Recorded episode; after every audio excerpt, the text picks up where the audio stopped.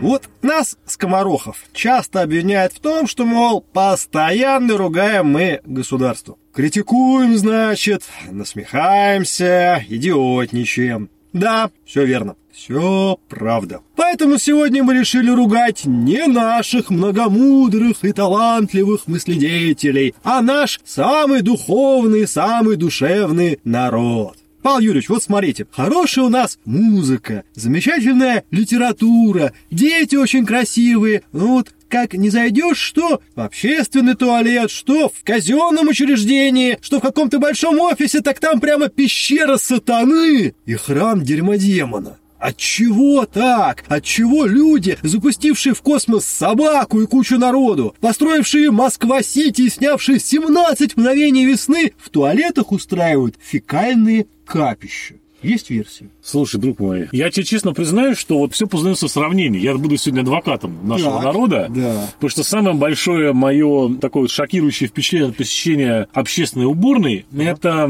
рынок города Самарканда. Вот, и общественная уборная при нем. Вот это, конечно, было не передать. Надо просто съездить и попробовать, да, так сказать, пройти этот квест, да. Рекомендую всем желающим это сделать. Что касается вообще, ведь э, это часть культуры поведения в общественных местах. Почему мы, ну, не все, естественно, не поголовно все люди, да, а некоторые люди совершенно спокойно могут сидеть на там детской площадке и распивать алкоголь. Почему многие люди идут и вот э, демонстративно выкидывают хабарики свои на проезжую часть, в парках, на дорогу, под ноги себе и так далее. Почему мы так себя ведем? Почему такая культура поведения у нас? Почему мы не думаем о том, что мы живем в обществе, и здесь еще, кроме нас, есть какие-то люди, которые потом хотелось бы, так сказать, в комфорте в каком-то, в чистоте воспользоваться, ну, окружающей обстановкой, окружающей средой нас, да? У меня, конечно, есть, значит, версия по этому поводу, которая, естественно, как наши, наверное, подписчики уже и слушатели дорогие привыкли, нельзя не приплести поганый совок, да, как вот э, пишут в кавычках это словосочетание. Ну, видишь, Похрусти булкой, да, давай. похрусти булкой немножко. На мой взгляд, ситуация такая. У нас сейчас отыгрывается очень серьезно в сторону такой, знаешь, повышенного и зачастую вообще превратно понятого такого индивидуализма, как противовес вот этого маятника коллективизма советского.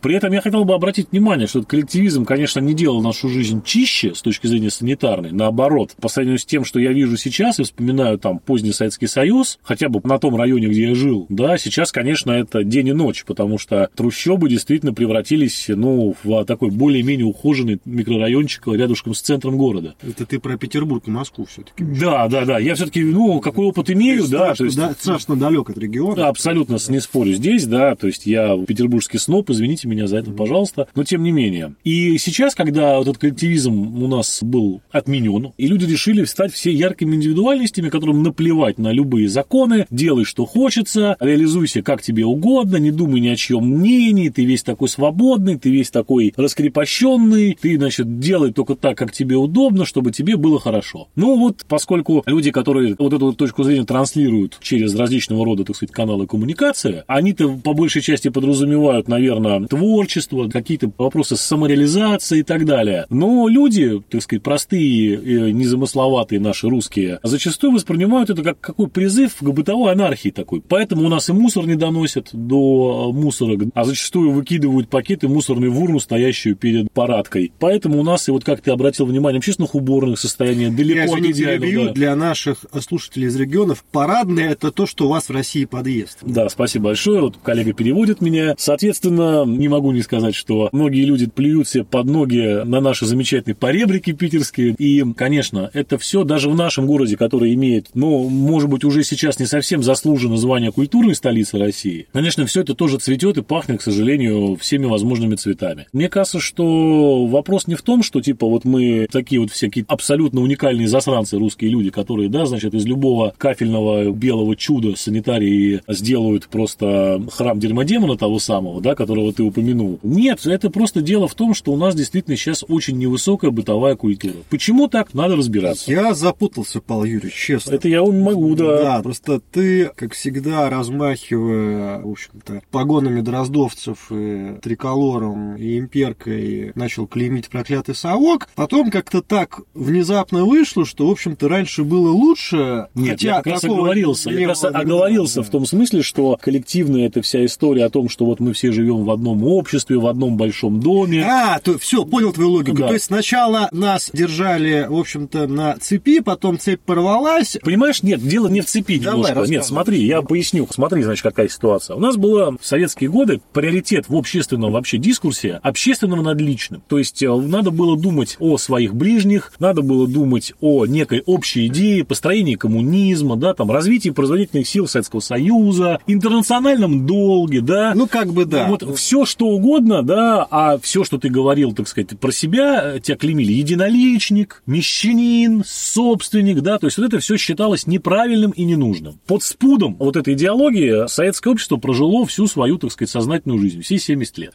После чего, естественно, когда Советский Союз рухнул, идеология-то коммунистическая, слава тебе Господи, перестала быть обязательной, вот этот вот маятник, который был в крайнем То есть положении... это сейчас у нас перегибы. Маятник, Ой. который был в крайнем положении, удерживался, да, государственной пропагандой и государственной, так сказать, идеологией, он резко ушел в другую сторону, в сторону полного отрицания того, что помимо интересов человека все-таки существуют какие-то интересы общественные. Все. И вот Окей, сейчас вот- хорошо. Я тут не буду говорить про то, что, на мой взгляд, может быть, я ошибаюсь, и дорогие свидетели Советского Союза меня, как всегда, поправят в комментариях, что раньше с санитарией было гораздо хуже, чем сейчас. И сейчас, на самом деле, в частности, на вокзалах мы наблюдаем грандиозный прогресс в плане во многих местах уже отказались от знаменитых венецианских чаш и других достижений азиатской цивилизации, а у нас прямо уже там даже иногда убирают. Даже больше тебе хочу сказать, что не вот на вокзалах. Видишь, мы, слава тебе Господи, несмотря на все сопротивление окружающего мира, потихонечку перестаем, все-таки перестаем в целом русские люди жить в коммунальных квартирах.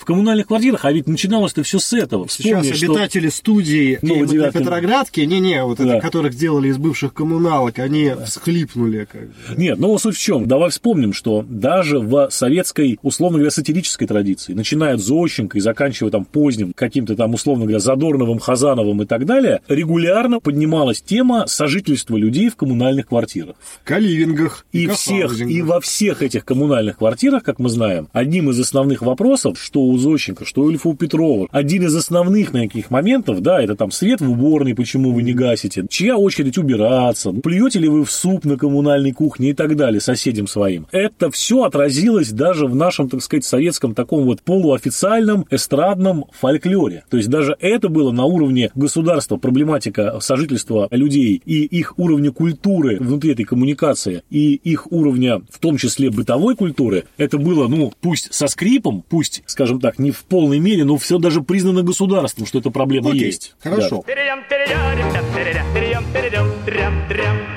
Я эту историю периодически рассказываю. Дорогие слушатели, подписчики, наверное, еще не слышали. Ну, или слышали, по крайней мере, раза три-четыре, не больше. Ну, ты, как, в общем-то, соучастник по этому делу подтвердишь. Я очень хорошо помню, когда я поступил на философский факультет из ПБГУ, наш прекрасный желтый дом. Точнее, даже не когда поступил, а когда я просто пришел первый раз документы подавать. А я Вот. зашел... Все помнят в- тот черный день для факультета, да? да, да, да. Я зашел в уборную. И, в общем-то, увидел, что, скажем так, присутственные места в уборной, они густо со всех сторон усыпаны фекалиями. Я внутренне так удивился и даже посмеялся, что «Эй, философы, а, так сказать, серють мимо унитаза». Потом, приглядевшись, а, в общем-то, это же философский факультет, там все в такой полутьме, я увидел, что фекалии, они еще и немножко присутствуют на стенах. Ну, думаю, ну, в конце концов, кинизм, э, сами так понимаете, диоген, это, в общем-то, да, история такая. И я в качестве такой шутки, самошутки, самосмейки... Тоже подумал- добавил, да, и нарисовал. Нет, подумал, что, ну, еще не хватало только, чтобы на потолке присутствовали фекальные сталактиты. И ты знаешь, подняв голову кверху, я, в общем-то, понял, что философский факультет, он на многое способен, на это в том числе. Это я все к чему, вот эту драматическую фекальную историю? Потому что даже люди, претендующие на высокий моральный, интеллектуальный статус в нашей стране... Значит, это кто? Философы, выпускники философского? Да, да, Это очень смело, да. Ну, это я вообще парень дерзкий, Да. Но вот даже культурные как бы люди, как говорила небезвестная Вербицкая, универсанты, элитарии, они, собственно говоря, загаживают все вокруг себя. И вот вопрос, это тоже все жертвы советского воспитания? Или как? Ну, а вот, вот, а слушай, хипстеры в офисах. Не, Нет, слушай, ну давай офис, объективно, прости давай объективно. Мы вспоминаем с тобой конец 90-х годов. Я тоже помню свои, хотя и помладше, свои первые приходы на философский факультет. Почему не на философском факультете, а именно на философский факультет приходы. Это А, было и- позже, Да, да. и это действительно была довольно серьезная история, в том смысле, что там на третьем огромном этаже горела, по-моему, там одна лампочка всего. И действительно, все находилось в состоянии, ну, мягко говоря, разрухи после 90-х годов. Тут вопросов нет. И да, в некотором смысле здесь бытие определяет сознание. Люди, находясь в состоянии катакомб, собственно, и вели себя так, как будто бы они находятся в катакомбах. Но после того, как в нулевые годы, мы знаем прекрасно, да, в университет потекли денежки, и начались ремонты, в том числе и санитарных всех комнат наших дорогих, да, уже сейчас, когда туда приходишь, ты не можешь обнаружить вот это все творчество в коричневых тонах. А если кто-то и бомбит стены, то какими-нибудь там лозунгами про «прости, Господи, Навального», экстремиста и политического провокатора, его наклейками и так далее и тому подобное. Получается, следуя э, великому русскому писателю, что разруха это не в клозетах. Разруха получается в головах. И интересный момент. Как ты считаешь, сколько потребуется времени и какие усилия конкретные надо приложить для того, чтобы туалетная культура в Российской Федерации качественно улучшилась? Потому что смотри, вот, например, в Китае, прости господи, не очень давно, где-то лет 10 назад, председатель Си объявил нечто вроде туалетного похода и стал жестко бороться за культуру уборных мест. И по рассказам с этих самых китайских присутственных мест, у них с тех пор большой прогресс. Но это, опять же, пример тоталитарного подхода. А у нас-то как? А я нет, демократии? ну, опять же, в эпоху демократии, пусть даже и суверенной, ты знаешь мою основную идею. Я все через э, Деньги. призму, да, дать Опять русскому народу деньги, денег, да. конечно. Ну, а слушай, повышение уровня культуры, мы знаем это на всей вообще истории человечества, в любой ее цивилизационный, так сказать, период, в любой ее географической точке, уровень культуры повсеместно, он везде и всегда зависит от уровня благосостояния граждан, которые населяют ту или иную территорию. Если вы нищие, у вас ничего нету, у вас уровень культуры, вы с бубном прыгаете вокруг костра, на котором жарится ваш соплеменник. Если у вас денег много, вы умеете ими пользоваться, вокруг вас античный мир, да, философия, театр, поэзия и много-много-много еще чего. Это важный нюанс. Если у человека есть деньги, он может себе позволить хороший уровень культуры и тратить их не только на выживание свое, а на приобщение к чему-либо еще, а человек это такая история, каким бы ты ни был простым пареньком из колхоза, если у тебя много денег, то через какое-то время у тебя появляется, ну, скажем так, амбиция соответствовать чему-то большему, чем уровень жизни сельского жителя. Прошу прощения за эту тавтологию. И ты начинаешь стремиться чуть к более каким-то высоким планочкам. Если ты финансово обеспечен, и, повторюсь, тебе не нужно заниматься банальным выживанием. А поскольку у нас банальным выживанием, к сожалению, занимаются люди не только на деревне, да, но и в огромном количестве небольших городов Российской Федерации. Че греха таить, и большие города в последнее время перестали быть такими вот, знаешь, местами, где можно было особо ничего не делая, вальяжно зарабатывать большие деньги. А у нас сейчас, ну, по крайней мере, в Петербурге, для того, чтобы поддерживать уровень хорошей жизни, тоже нужно очень плотно пахать и очень плотно крутиться. И, к сожалению, да, это на уровне нашей общей культуры, общего нашего бытия коллективного, оно сказывается. Поэтому дайте людям деньги, дайте им возможность повышать свой культурный уровень, и вы обнаружите, что в общем и в целом бытовая культура тоже растет. В принципе, можно эту передачу заканчивать, потому что в ближайшие много лет, э, ну да ладно. Другой вопрос. Как ты считаешь, общественные туалеты, они должны быть платными или бесплатными? Я за умеренную цену. То есть пусть они будут стоить не 50 рублей, а 5, Так. но я вообще против принципиально оказания каких-то бесплатных услуг. Считаю, что за все необходимо платить. Пусть цена будет какая-то приемлемая, недорогая, комфортная, поскольку это, скажем так, вещь такая первой необходимости. Но человек должен, получая некую услугу, оплатить ее для того, чтобы, во-первых, а, требовать, чтобы эта услуга имела некую ценность, чтобы он требовал ее качества, этой услуги, и, во-вторых, чтобы вот этого процесса, который, да, все бесплатно, но, повторюсь, с моей позиции это расхолаживает людей. Я против бесплатного. Я за доступность, за вменяемый ценник, за доступность, но я против бесплатного. Когда мне говорят, что не нужно ни за что платить деньги, государство должно нам предоставить все бесплатно, я прекрасно понимаю, что я имею дело с человеком, у которого полный бардак в голове, дома, в семье, скорее всего, потому что он социальный иждивенец, и это очень большая проблема. Ну вот, кстати, приведу контраргумент. Япония, страна, которая, в общем-то, следует линии капитализма, на секундочку, с 8 века, когда у них один из императоров издал указ о развитии малого бизнеса. Мгм. Знаете ли, 1300 лет, так сказать, там, они хохры-мохры. Но при этом общественные туалеты в Японии общедоступно бесплатны, и по уровню чистоты они сопоставимы во многом случае с присутственными местами, в естественном смысле этого слова, Российской Федерации. Так что не всегда, не все услуги... э, А я, примеры. ну, еще раз говорю, японский путь, он для нас, э, я считаю, не совсем применим все-таки, учитывая... Нет, я тебе просто привожу пример, что Э, бывает ну, ситуация, бывает. когда капитализм, а в то же время что-то Нет, я, я не спорю в рамках, там, условно говоря, того же самого капитализма. Считаю, например, что то же самое лечение детей, особенно таких тяжелых заболеваний, безусловно, долг государства, необходимость государства. Помогать в этом смысле родителям, чтобы вот эти все, я считаю, для нашего государства, для нашего отечества вещи, когда мы собираем деньги всем миром на лечение каких-то детей, потому что государство не может позволить себе оплатить там вот это вот Ну, какие-то специальные, супердорогие, да, да, да, да, да. это позор, конечно. Это, конечно, позор, это унижает наше отечество. Такого быть не должно. То есть государство всегда должно находить деньги на лечение детей и делать это на безвозмездной основе.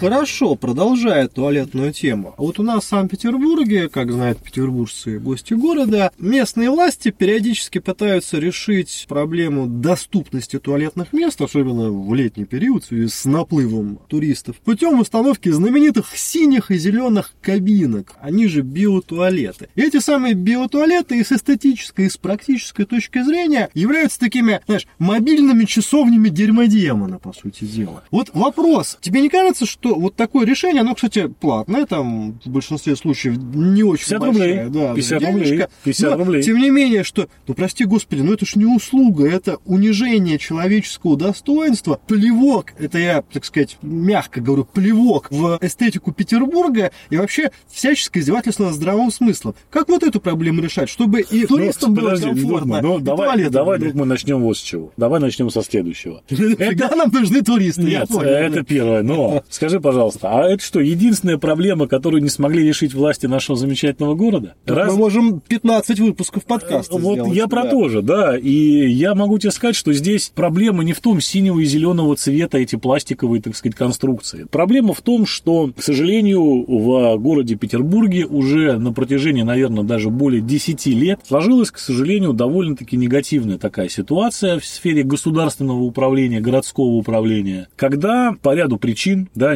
не будем, так сказать, наверное, подробно в этом разбираться, у нас практически все, к чему прикасается рука уважаемых наших руководителей городских, превращается вот в это вот содержание этого домика синего и зеленого цвета, которые по 50 рублей берут с граждан за отправление естественных надобностей. Увы, это касается и транспорта, и медицины, и уборки города в зимний период, и уборки города в летний период, и уборки города между этими периодами. То есть здесь я бы не стал, да, там говорить, что нужно сделать для того, чтобы решить вот эту конкретную проблему. Здесь есть, скажем так, более системная история. А что касается конкретно развития сети вот этих самых общественных уборных в городе, все-таки я тебе скажу, что в принципе эта проблема не так остро стоит. Почему? Потому что в Питере, конечно, сейчас уже сложилась такая традиция в центре города, что можно всегда зайти в какое-то заведение общественного питания, которых у нас очень много, попросить воспользоваться их уборной, и в общем и в целом, ну, редко когда отказывают. Это уже скорее случай такой вопиющий, когда типа вам не разрешили зайти в уборную. Ну, это решается сейчас. Я не могу себе представить заведение, где запретят пойти в убор, но я скорее представлю себе заведение, где просто на двери в туалет есть код цифровой, который ты получаешь на чеке. Собственно, Да. попросить у кого-то чек, это или подойти спросить код, и это тоже я Да, да, неоднократно да. убеждал, Хорошо. это не... Заключительный вопрос э, Давай. к себе, коллега. Как правило, как мы знаем, все идет, что называется, из детства. Так сказать, постсоветского человека, у нас же школа на первом месте, она же нас воспитывает граждан. Так вот, э, естественно, мы с тобой знаем, что в уборных в наших замечательных школах, где работают самые замечательные в мире учителя и учатся самые красивые дети, там э, в плане обустройства туалетов такой же хаос, как, в общем-то, и везде. И в частности, по странной логике большинства руководителей учебных заведений, в большинстве уборных в школах нет дверок в кабинах, а зачастую нету самих перегородок между, прости господи, венецианскими чашами или раздолбанными унитазами.